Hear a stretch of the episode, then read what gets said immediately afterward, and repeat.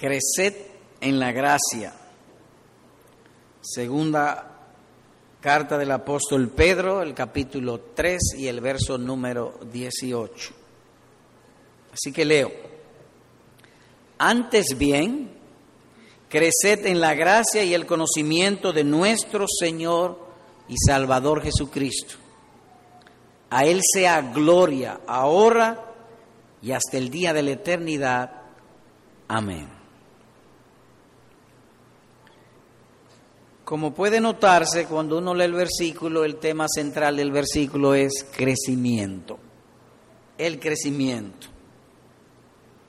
Y el crecimiento en la fe es un asunto de interés permanente en la vida del verdadero creyente. A diario, en nuestras oraciones, siempre estamos pidiendo al Señor que nos haga crecer. Cuando en uno mismo uno nota que Dios le ha hecho crecer, es un gozo inefable, glorioso. Dios está oyendo nuestras oraciones, Dios me está haciendo crecer. Cuando lo vemos en otro, nos gozamos también que Dios está haciendo crecer. De modo que las evidencias del crecimiento son un gozo inefable.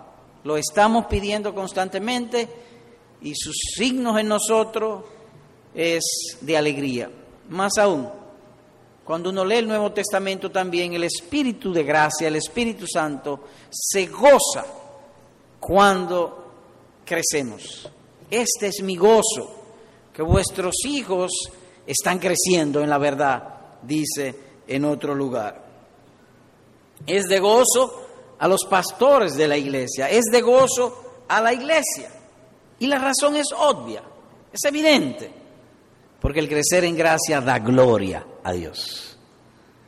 Nos es de beneficio a nosotros mismos porque Dios se ha propuesto hacernos felices y felices para siempre. Felices aún, medio del, en el medio del gozo, de la tribulación, de la aflicción, de la tristeza, de las adversidades, de las enfermedades, en todo tiempo quiere Dios hacernos eso, felices, darnos el mayor beneficio.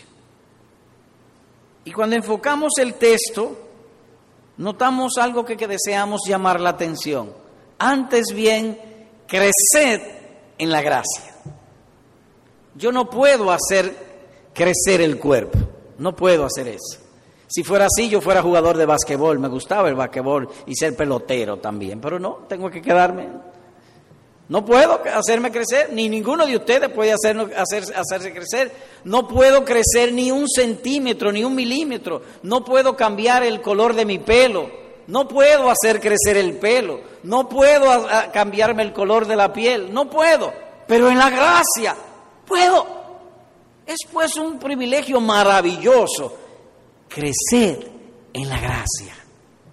Dios nos ha dado la capacidad de crecer en la gracia mientras estamos en esta tierra, lo que a su vez ha de proporcionar mayor gozo y alegría y deleite glorioso en el mundo por venir.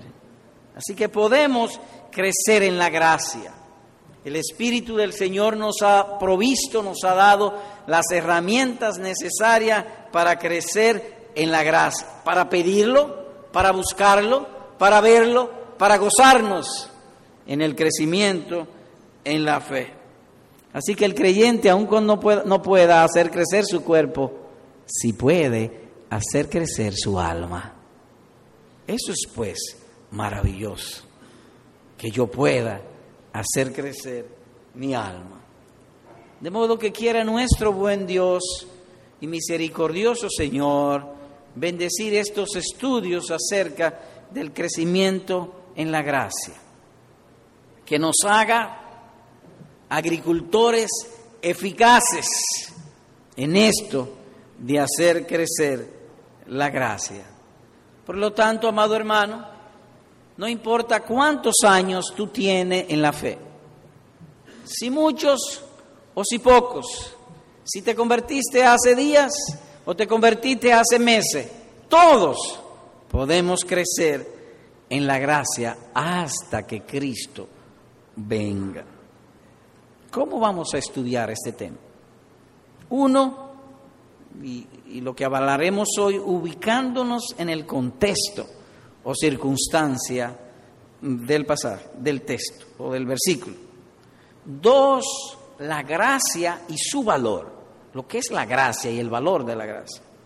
Tres, instrumentos de crecimiento en la gracia. Así que empezamos con nuestro primer encabezamiento. Uno, ubicando el contexto o circunstancia. Así que voy a leer nuevamente el versículo.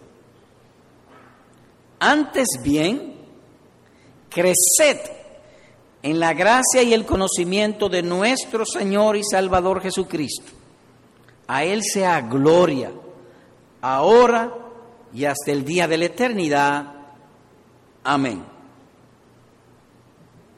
Notamos al leerlo que empieza con esta expresión, antes bien. Y que esta expresión, esta partícula, es una partícula gramatical de contraste o continuativa. Es una partícula gramatical de contraste o continuativa. Que la partícula es algo diferente a lo que viene diciendo y que además continúa, une las dos cosas. Y cuando uno une la partícula con lo que sigue, uno notará que da un sentido de precaución.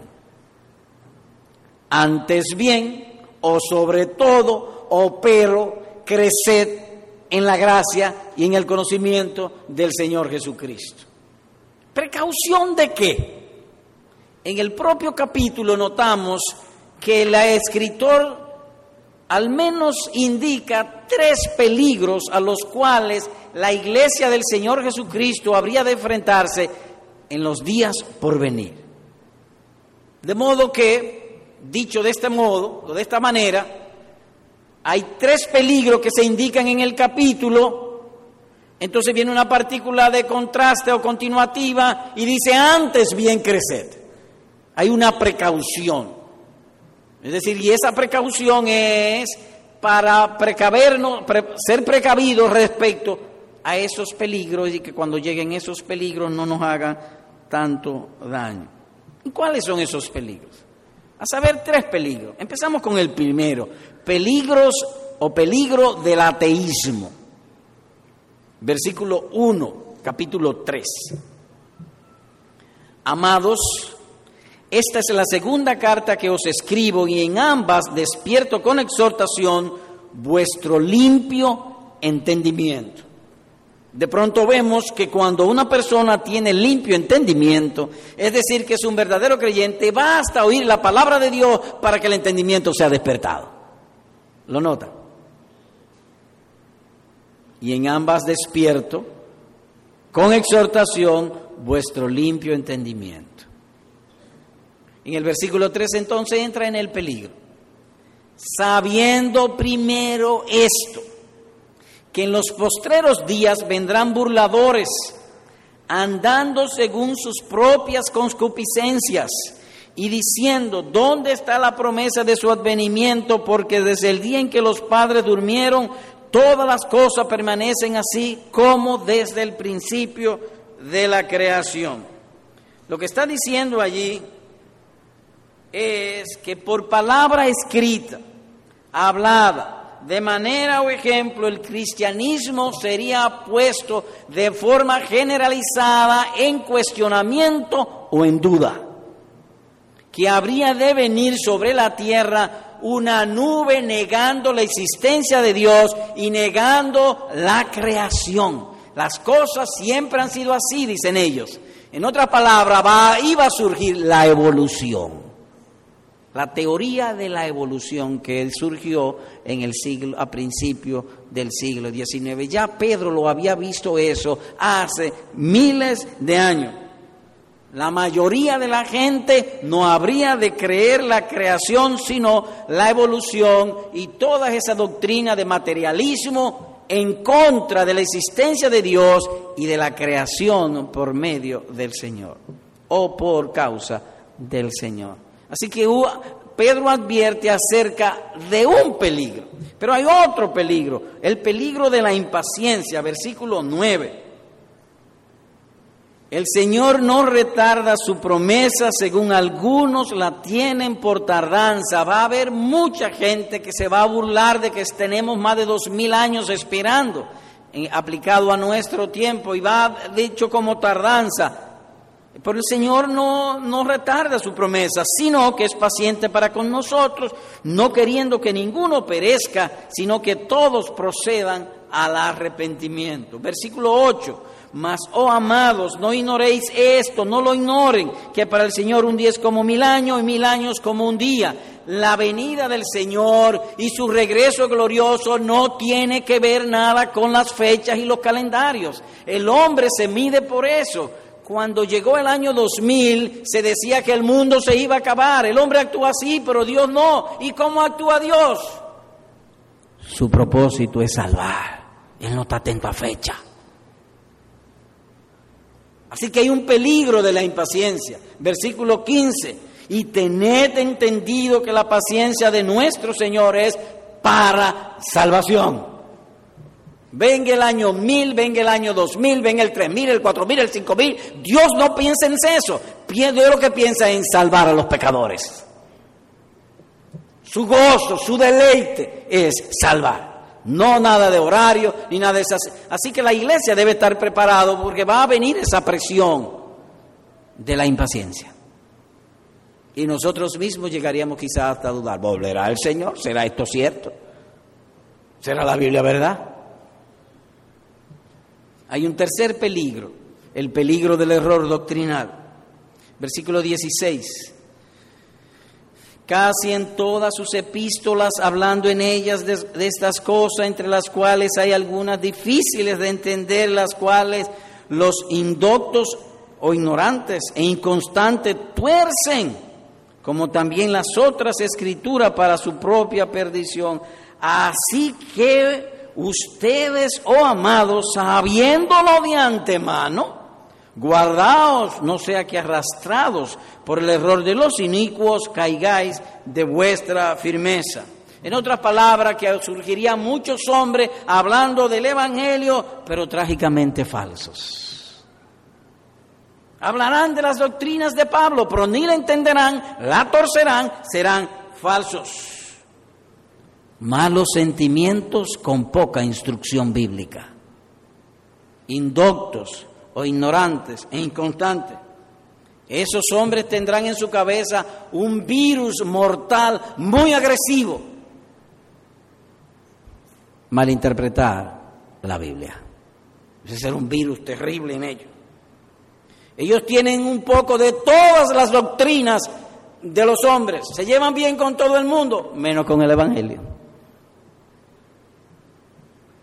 Así que el, el contexto o la circunstancia de este versículo 18 es eso, una precaución contra los peligros. Esa es la circunstancia o contexto. Tres peligros, ateísmo generalizado, impaciencia religiosa y error doctrinal.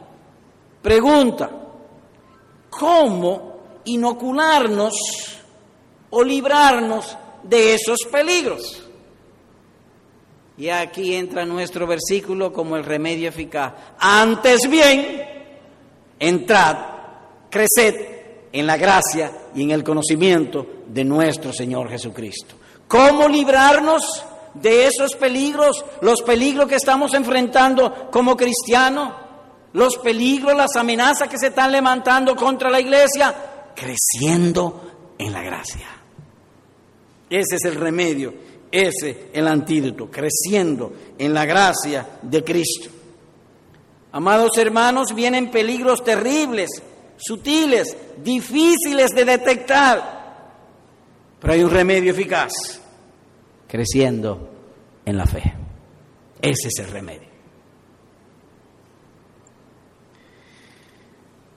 Así que ese es el contexto, pero hay algo más que queremos decir en este primer encabezamiento. Vamos a tratar ahora de explicar el versículo. Vimos la conexión del antes bien, porque él dice antes bien. Ahora entremos al versículo a explicarlo, así que voy a leerlo nuevamente. Antes bien, creced en la gracia y el conocimiento de nuestro Señor y Salvador Jesucristo. A Él sea gloria, ahora y hasta el día de la eternidad. Amén. En el versículo se pueden ver dos voces, una celestial y otra terrenal. La celestial es que una voz desciende del cielo y dice, antes bien, creced en la gracia y en el conocimiento de nuestro Señor y Salvador Jesucristo. Y de la tierra se levanta otra voz, a Él sea gloria, ahora y por siempre. Amén. Así que hay dos voces allá. Una reacción santa a la voz del cielo. A nuestro Señor y Salvador Jesucristo sea gloria ahora y hasta el día de la eternidad. Amén. De modo que es usual con el pueblo de Dios que cuando Dios le habla, Él responde con alabanza. Cuando estamos en nuestros devocionales y el Señor nos habla, se llena de corazón de gozo, gracias, y cantamos cuando estamos en el sermón y de pronto el corazón arde como que Dios nos está hablando, se goza el corazón, a Dios sea la gloria. A Él sea por siempre la gloria. Por lo tanto, como dice hasta el día de la eternidad, la última voz que se va a oír en esta tierra será esta. A nuestro Señor y Salvador Jesucristo sea la gloria, ahora y por siempre. Amén. Ahora bien, nuestro énfasis en este estudio no será considerar el versículo completo, sino lo tocante a aquello de crecer en la gracia. O crecer en la gracia y el conocimiento de nuestro Señor y Salvador Jesucristo. Y en esta parte se pueden ver tres asuntos. Un desarrollo, crecer en la gracia una ciencia, creced en el conocimiento. Un objeto o persona, en nuestro Señor y Salvador Jesucristo. Entremos en algunos detalles ahora sobre estos tres asuntos que se han citado y empecemos con el primero, el desarrollo en la gracia. Creced en la gracia.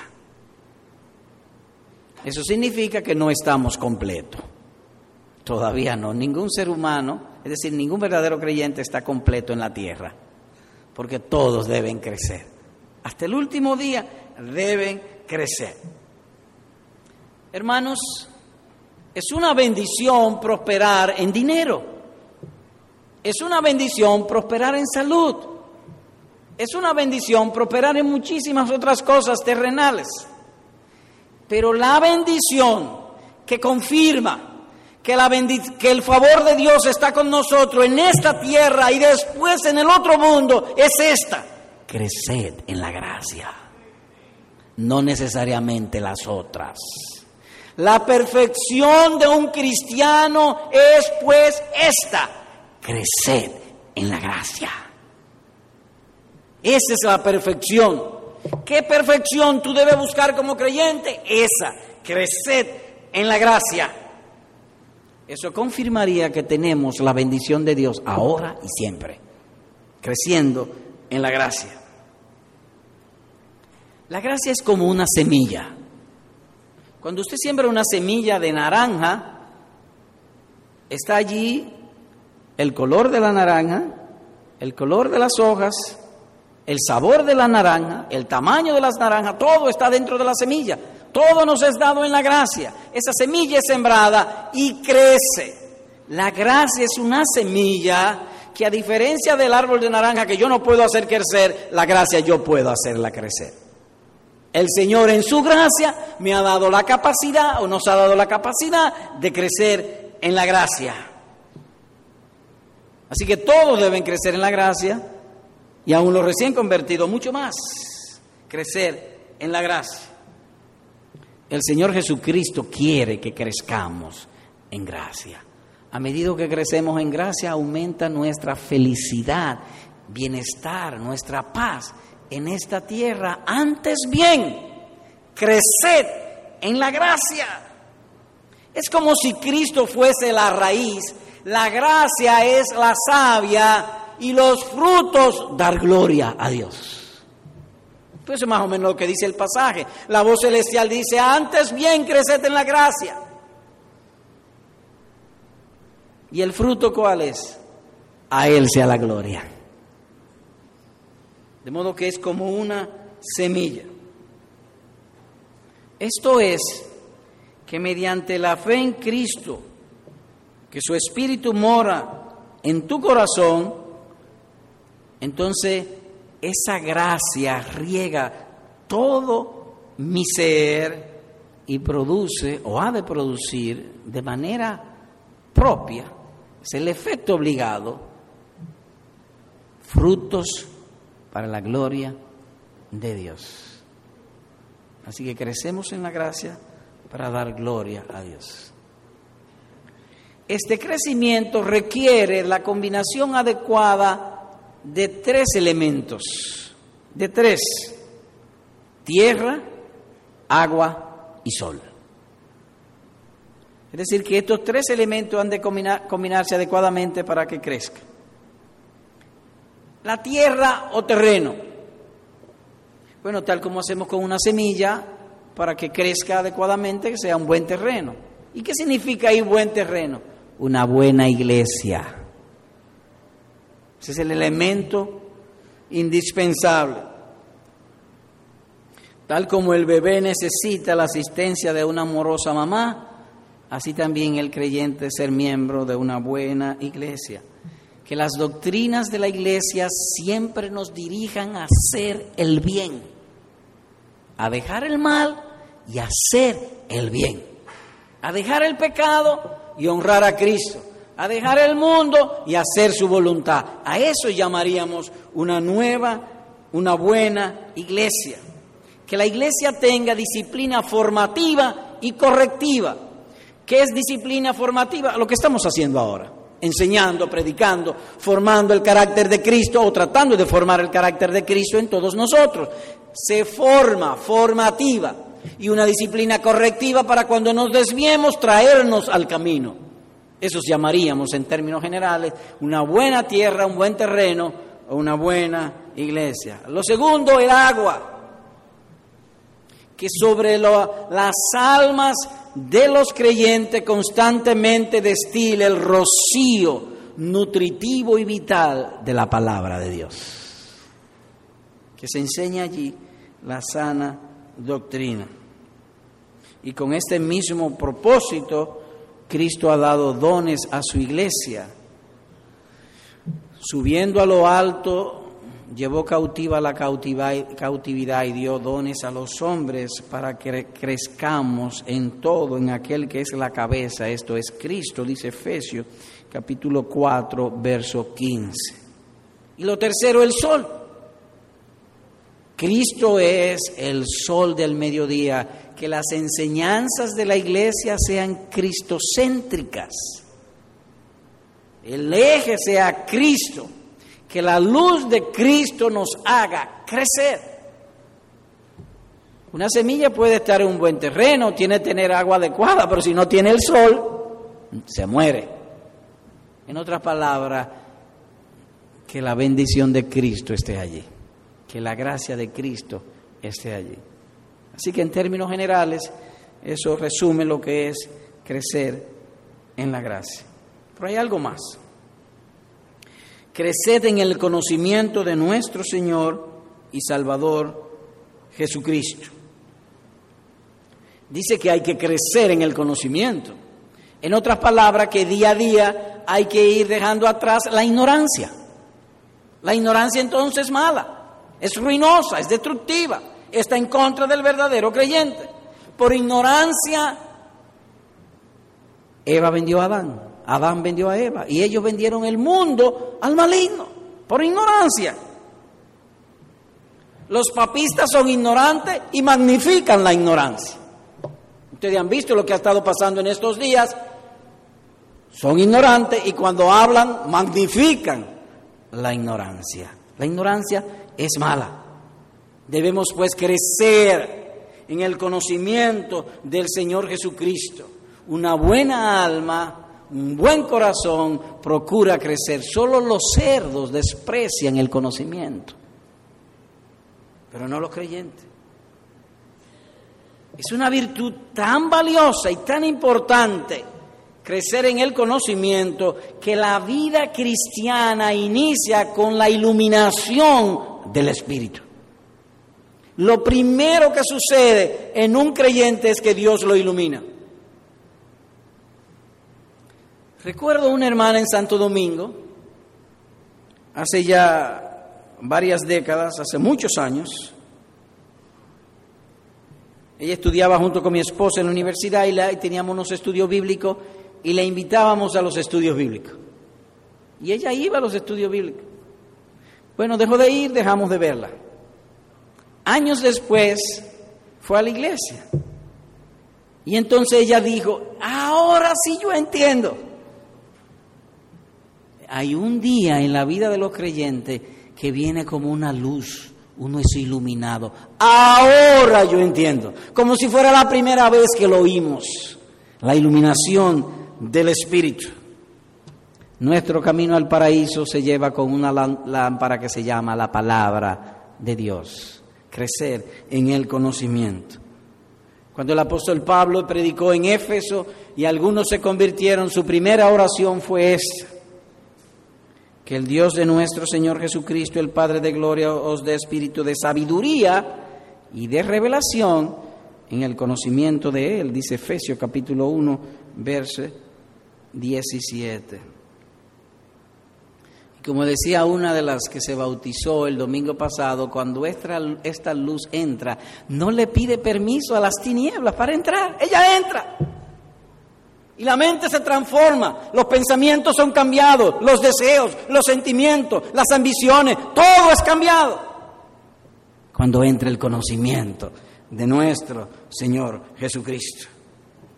Así que este conocimiento no es simple cultura, no, es el conocimiento celestial, es una visión de la realidad y de las cosas espirituales es el conocimiento de nuestro Señor y Salvador Jesucristo. Es un saber que te hace ver el vacío o vanidad de las cosas del mundo. Te hace aborrecer las plagas del infierno. Te pone a buscar los deleites del cielo. Lucha contra las tentaciones del pecado. Te muestra las glorias eternas y desde la tierra ve lo terrible del infierno para apartarte de él y hacer la voluntad de Dios. Así que es un conocimiento celestial divino. Ahora nótense que dice allí, creced en la gracia, creced en el conocimiento. Y ese término creced es un imperativo.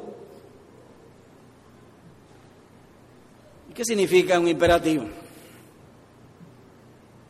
Es como la mamá le dice al hijo, muchacho, ve al colmado.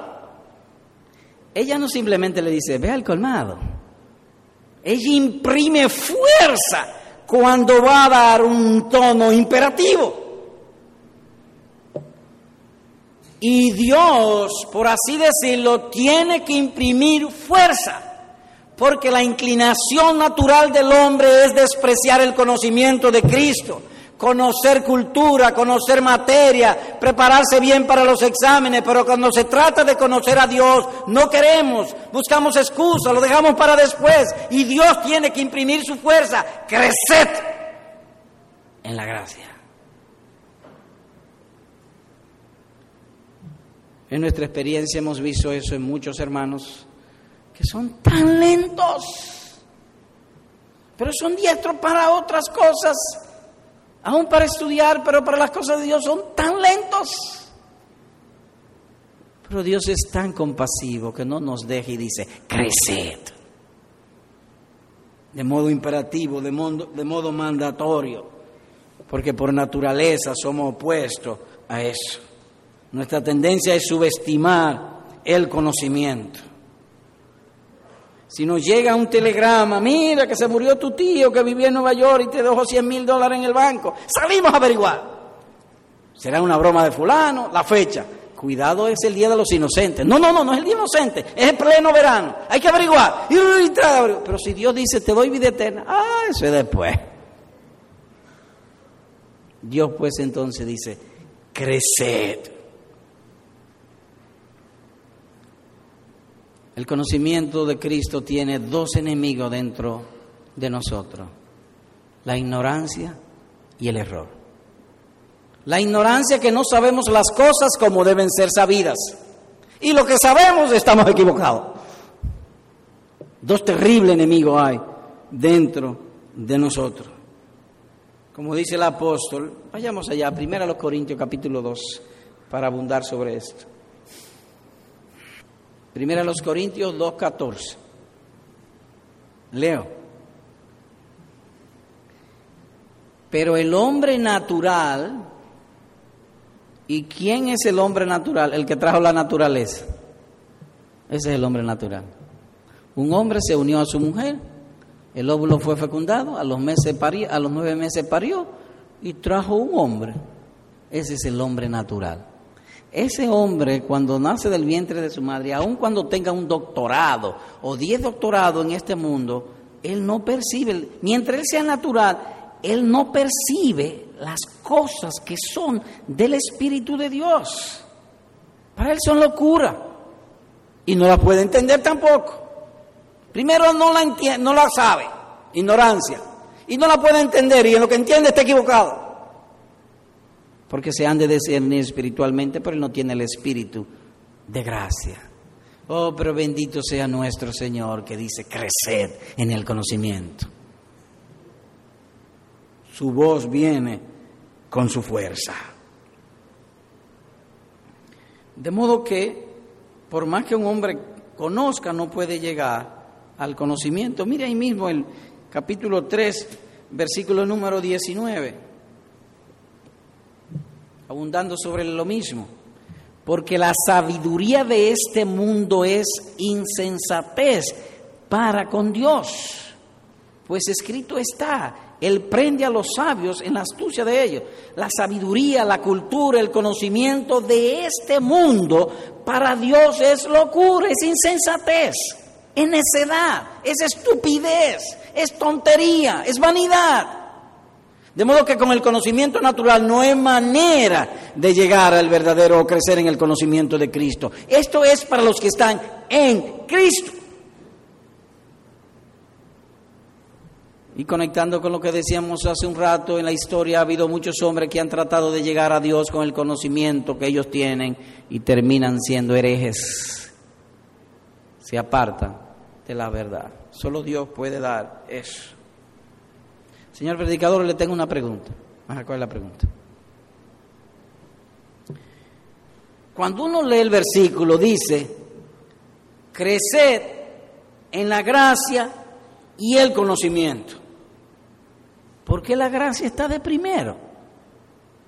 Cuando hace un rato usted dijo que la primera obra en un creyente es el conocimiento, la iluminación. Pero aquí yo hallo el orden invertido. Dice, creced en la gracia y el conocimiento, porque el conocimiento, que es lo primero, no está de primero. Bueno, para, para responderte voy a, citar primero un texto de la, del Nuevo Testamento. Oye este versículo. La gracia de Dios se ha manifestado para salvación a todos los hombres. Tito capítulo 2, verso 11. Oh, ¿y, cómo así? La gracia es, en 2 de Pedro 3 y 8, el sentido general. El conocimiento es una gracia particular. Por la gracia se nos da fe. Por esa fe, cuando viene la palabra, ilumina y entendemos, pero lo primero es la gracia. Una persona puede ser salva sin conocimiento. ¿Cómo? ¿Que una persona sin oír nunca el Evangelio puede ser salva? Sí. Ah, pues mire, la primera vez que yo oigo es, bueno, quizás es la primera vez, pero no deja de ser verdad. Ejemplo bíblico, Juan el Bautista. Juan el Bautista estando en el vientre de su mamá fue salvo. Cuando María, la madre de Jesús, fue a la casa, dice que la criatura saltó de alegría. Él era salvo antes de nacer. ¿Por qué fue salvo? Por la gracia. Aun cuando no conociera. Por eso puede haber aquí personas que no conozcan mucha doctrina y son salvos. ¿Por qué? Por la gracia, aunque no conozcan mucho. Así que por eso dice aquí la gracia y el conocimiento. Por lo tanto, la gracia es como la mesa que pone el Espíritu Santo donde están todos los instrumentos y toda la comida. La mesa es la gracia. Entonces está la gracia de la fe, la gracia de la esperanza, la gracia del amor, la gracia del conocimiento, la gracia de servir, la gracia de estudiar y así muchísimas otras gracias. Por eso dice, crecer primero en la gracia, en sentido general. Por lo tanto, el crecimiento en la gracia ha de ser preferido. Pero hay algo más en el pasaje la persona u objeto. Dice, antes bien, creced en la gracia y el conocimiento de nuestro Señor y Salvador Jesucristo. Es en la gracia de Cristo que hemos de crecer, es en, en el conocimiento de Cristo que hemos de crecer. Y aquí Él es presentado en cuatro atributos, en cuatro. Señor, lo cual indica dominio, majestad, grandeza. Señor. Luego, Salvador, su compasión, su bondad. Luego, Jesús, lo cual indica su naturaleza perdonadora. Llamará su nombre Jesús porque Él perdonará los pecados de su pueblo.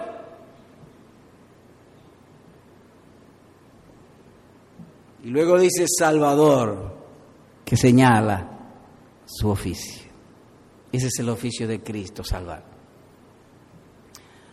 Ayer hablaba con unos hermanos que a veces me encanta leer en el Antiguo Testamento cuando Dios pronuncia amenazas de juicio y de castigo sobre Israel. ¿Por qué le gusta eso? Porque Él dice, te castigaré. Todavía no lo ha hecho. Siempre hay una nota de salvación en Cristo. Ese es su oficio.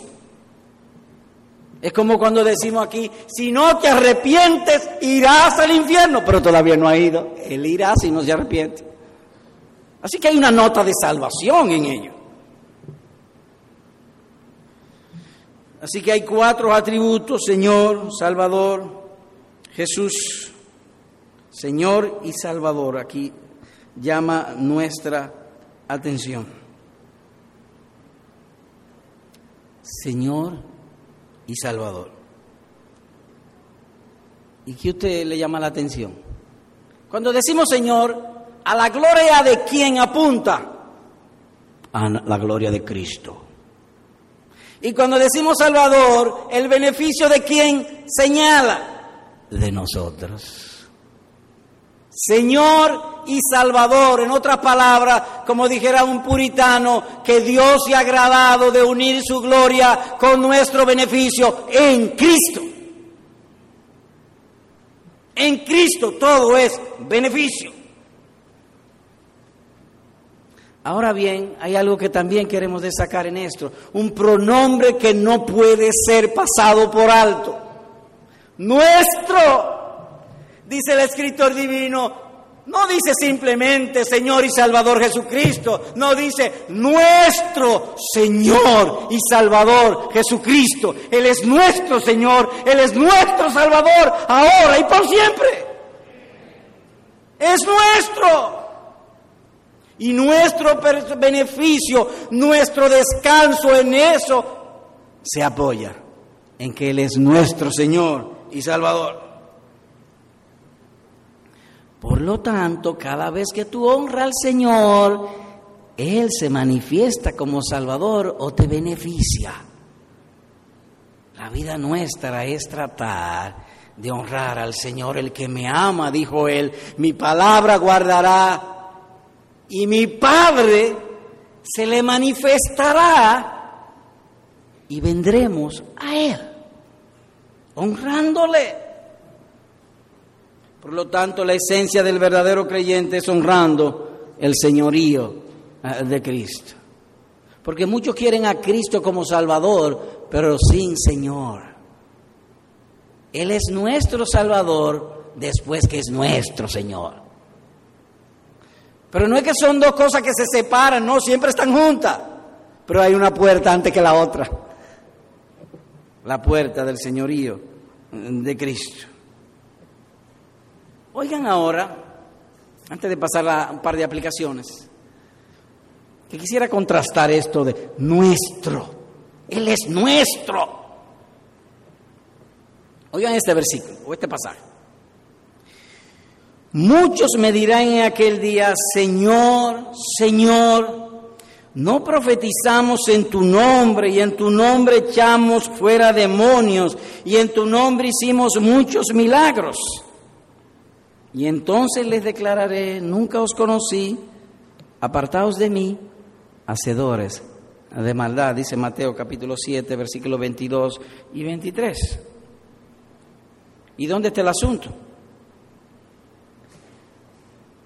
que Cristo, ellos no pudieron decir nuestro Señor, sino simplemente Señor. En los verdaderos creyentes, Él es nuestro Señor y nuestro Salvador. Entonces pudiera darse el caso de que una persona eche fuera demonios, que sane el cáncer, que profetice y diga lo que va a suceder y Cristo no sea su Señor y Salvador. En efecto, en efecto. La perfección del cristianismo no es hacer milagros, ni echar fuera demonios, ni predecir el futuro. La, perfección del cristianismo, amados y entrañables hermanos, es esto, crecer en la gracia. ¿Qué vimos hoy? Bueno, primero ubicamos el contexto, circunstancias, se explicó el antes bien es una partícula gramatical de, de contraste continuativa y que es una precaución, nos está dando una precaución. Habrán tres peligros que vendrán sobre la iglesia, el peligro del ateísmo, el peligro de la impaciencia y el peligro del error doctrinal. Y el antes bien nos lleva al remedio, crecer en la gracia y el conocimiento de nuestro Señor Jesucristo. Luego se dijo que en el pasaje hay dos voces, una voz celestial creced en la gracia y en el conocimiento, y una respuesta terrenal, nuestro Señor y Salvador Jesucristo, a Él sea gloria, ahora y por siempre. Amén. Luego entramos en desglosar esa parte que, que pretendemos estudiar, un desarrollo, creced en la gracia, una ciencia, crecer en el conocimiento, un objeto en nuestro Señor y Salvador Jesucristo. En otras palabras, o de manera resumida, que Dios ha provisto un remedio eficaz contra los males de los tiempos del fin o de los postreros días sobre la iglesia. Dios nos ha visitado. Tú y yo somos conscientes, hemos visto todos los peligros a que estamos expuestos, todas las cosas que están sucediendo, violencia, perversión, degeneración, robo, engaño, la naturaleza, la creación misma está indignada y está hablando, matando gente por miles. Dios está hablando. Hay mucho peligro, se acerca mucho peligro. Y aquí el remedio, creced en la gracia. Dos aplicaciones. Uno, hermano, este es tu consuelo. En Jesús, Señor y Salvador son unidos en una sola persona y no puede ser dividido. Tu juez es tu Señor. El que ha de juzgar en aquel día es tu hermano mayor. Gloria a Dios. Por lo tanto, si las leyes del Señor te ponen en amarga situación, en enfermedad, en quiebra, en tribulación, en angustia, en aflicciones, en hundimiento, en lo que sea. Si las leyes del Señor te ponen en eso, no olvides que Él es también tu Salvador. Dicho de otro modo, a los que aman a Dios, todas las cosas le ayudan a bien. ¿Y por qué? Porque Jesús es nuestro Señor y nuestro Salvador. Y esto lo hace Dios aun cuando tú no sepas mucha doctrina. Pero no te descuiden las doctrinas. No. Lo que estamos queriendo es estimularte a que busque y crezca en la gracia y el conocimiento y siga hacia adelante. Porque nuestro Dios se deleita en salvar. Por lo tanto, procura crecer en la gracia y que cada día en tu corazón te sea más evidente que esa gloriosa herencia de vida eterna te pertenece. Los cielos y la tierra pasarán, pero lo que Cristo nos ha prometido en su palabra no pasará. Seremos felices por siempre. ¿En qué calle tú vives? En tal calle. Pues mira, viviremos en el paraíso de Dios. Hacia allá vamos. Yo soy pastor, fui ingeniero, pero yo no puedo hacer nada de eso, de esos oficios sin mí mismo. Para hacer ingeniería era conmigo. Para hacer el oficio de pastor, conmigo también. Así es en Cristo. Para ser Señor es también Salvador. Es indivisible, es inseparable. Es lo mismo. Segundo, amigo, la manera de salvarte es honrando el señorío de Cristo. Tú pudieras preguntar, ¿cómo me salvo? Honrando el señorío de Cristo. ¿Usted pudiera explicarme eso de honrar el señorío? Sí, cuando... Eh, ¿Alguna vez tú has ido en un vehículo? Sí. Y cuando llega a un semáforo y está con la luz roja, ¿Qué hace el que va conduciendo? Se detiene. Estaría honrando las leyes de los hombres. Honrar la ley de Cristo es hacer lo que Él manda. Querido amigo, es aquí lo que Él te manda. Cree. Cree en el Señor Jesucristo y serás salvo. De modo que no puedes salvarte a menos que honre el Señoría de Cristo que tú le ves a Él como Señor, que Él tiene el poder, la autoridad y más que eso, el don de salvarte y darte vida eterna. Pero si tú no honras su señorío, sería imposible salvarte. Tiene que honrar su señorío. Usted ha dicho creer. ¿Y qué es creer? ¿Qué es lo que tengo que creer? Que Dios justifica al impío que cree en la muerte de Jesucristo. Ah, pero te la complico ahora. ¿Cómo es eso? Que Dios justifica al impío que cree en la muerte del Señor Jesucristo. Ok, te lo voy a poner de otra manera. ¿Tú te vas a morir? Sí. ¿Y por qué tú te vas a morir? Ah, bueno, por los años, la enfermedad. ¿Y qué hace que los años y la enfermedad maten? El pecado. Entonces lo primero que tiene que creer es que Dios justifica al impío, al pecador, a ti. Eso es lo que tiene que creer, que si tú eres pecador, Cristo pagó por ti. ¿Alguna vez tú has tenido deuda? Sí. Y cuando vienen a cobrarte y tú no puedes pagar, ¿qué tú haces? Te esconde. Sí, uno se esconde, eh, eh, tiene esa tendencia de esconderse. Y cuando viene la idea de la muerte, ¿Qué tú haces? Trato de esconderme de la muerte, de salvarme, de librarme del mal. ¿Por qué? Porque en tu conciencia hay un sentido de deuda. Tú eres pecador, tú debes a Dios. ¿Y cómo pago? Confiando en Jesucristo. Que Cristo pagó, murió, Dios justifica, Dios perdona, Dios salva al impío que cree en la muerte de Jesucristo. Eso es lo que hay que creer. Es por fe que somos salvos. Entonces, ¿qué hago? Bueno, ahí mismo en tu asiento, órale Dios, Señor, perdóname. Yo creo que Cristo murió para pagar por mis pecados. Hazme crecer en tu bendita gracia. Amén.